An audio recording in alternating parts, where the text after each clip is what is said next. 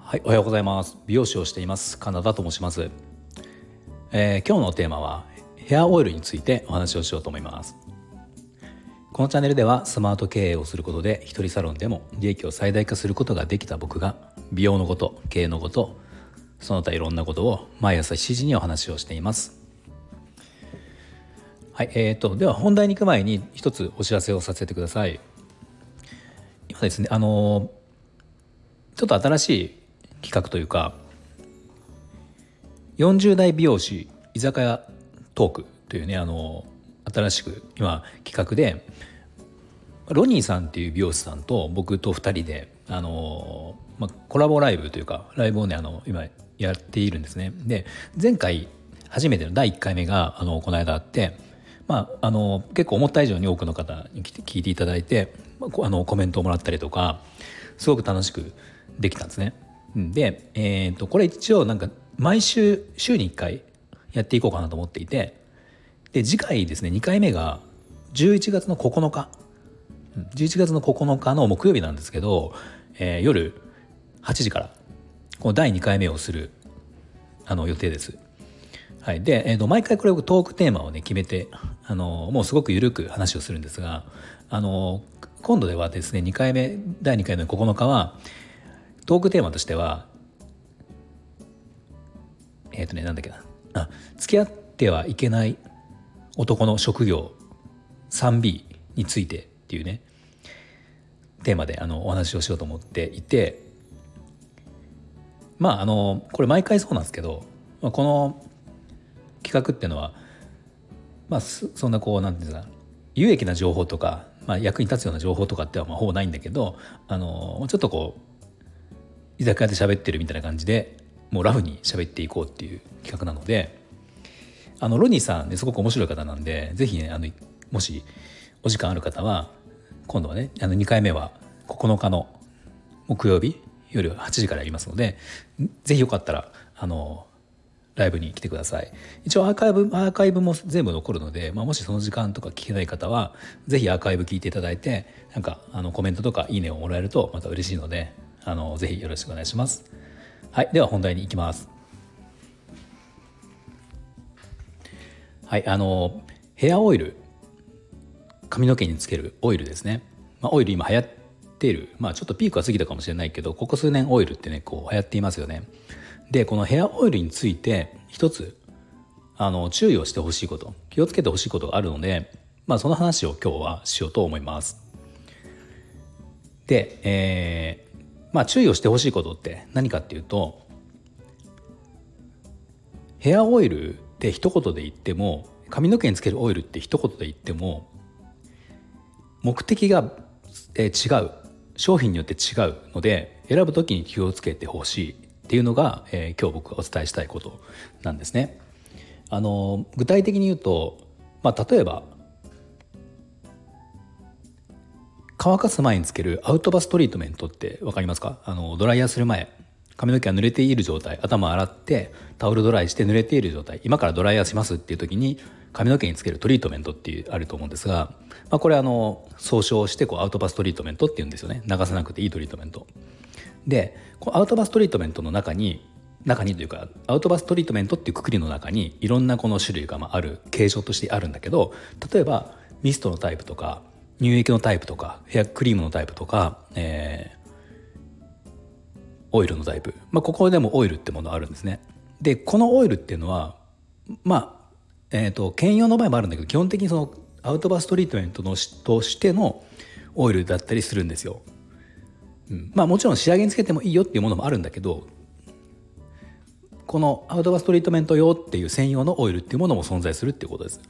で一方じゃ例えばスタイリングオイル。うん、スタイリングオイルっていうのは乾か、えーと、ヘアスタイル、うん、スタイリングですね。乾かして形を作って仕上げに、まあ、仕上げ剤としてつけるヘアオイルっていうものもまた別で存在するんですよね。これアウトバストリートメント用のオイルとはまた別であったりするし、まあ、これもさっき言ったように兼用っていうものも存在するけどこれはスタイリング用だよっていうものも存在するんですね。まあ今言った2つ今言った話だけでも2つのオイルっていうものは存在するんですよ。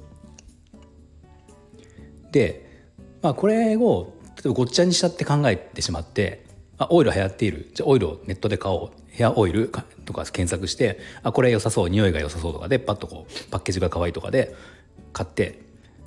つけた時に、まあ、この今言ったそのカテゴリー的に間違ってたりすると、まあ、妙にベタついちゃったりとかっていうことが、まあ、まああったりするんですよ。とか流せ流しきれないとかねいろんなまあ弊害が出る場合がある、まあ、出ない場合もあるんだけど、うん、っていうのがしっかり分かってうんと買うのがいいっていう。でもっとひどい場合というかあの実際にはお客様でもあるんだけど一番僕良くないなと思うのがうんともうオイルっていうもう今言ったのヘアオイルって話で一括りにしちゃってるって話だけどもっとひどい場合もうオイルっていうくくりでもごっちゃにしちゃってる人もたまにいるんですね。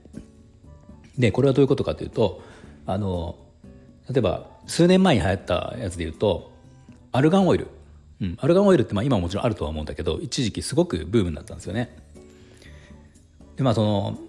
アルガンオイルってブームになった時にまあ当時火付け役みたいな感じでモロッカンオイルとか、いろいろあったんだけどあのじゃあもうアルガンオイルの原液をつけたらもっといいんじゃないかって思う人もまあ中にはいたりして、えーと、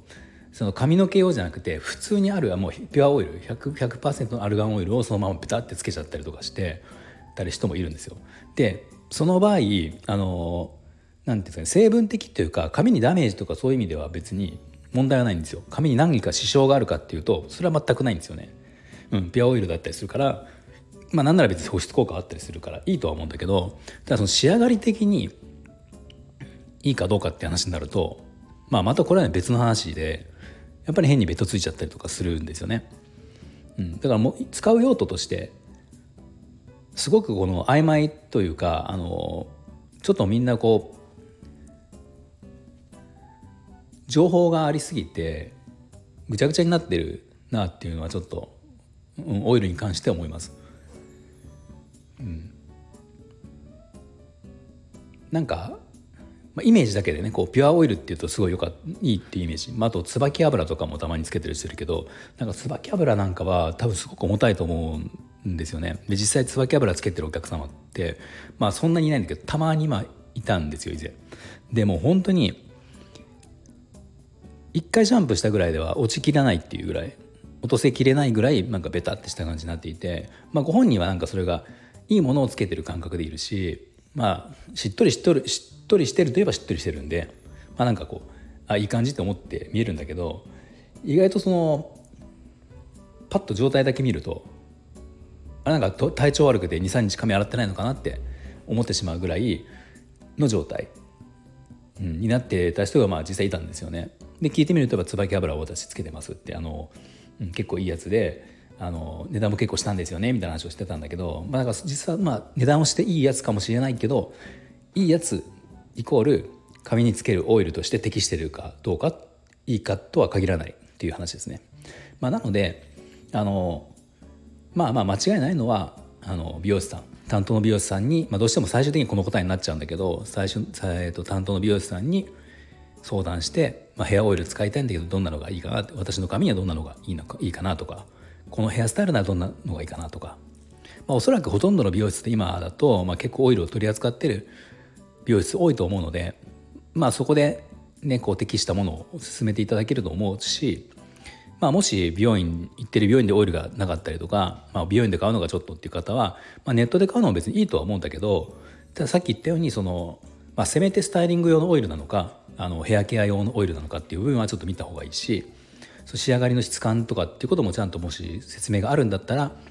見た方がいいっていうのは思います。あと一つ、まあえーと、今の話とは直接関係ないというか違う話なんだけどつける量自体が多すぎる方は多いかなと思います。これは多分原因としてあの SNS とかの影響だと思うんだけどまあ数年前からやっぱオイルが流行ってきて、まあ、特にインスタとか見てると若い世代20代のお客様20代の子とかがまああのねこうオイルをつけたスタイルでボブとかショートボブとかで、まあ、結構しっかりとオイルをつけてツヤツヤで、まあ、言い方は悪く言えばベトってした感じみたいな感じでもうあの前髪がすごい束になっているようなあのスタイリングしてる動画とか結構出てたりしますよね。まあ、なんかああいうのが、まあ、今はいいんだって、まあ、世の中にこう浸透しすぎちゃって、まあ、ちょっと多めにオイルをつけるみたいなことがどんどんエスカレートしてちょっと量が分かんなくなってるっていう方が、まあね、結構いるんですよ。なのでまああのその辺の理由とかあると思うけど、まあ、基本的に僕はオイルはあの薄く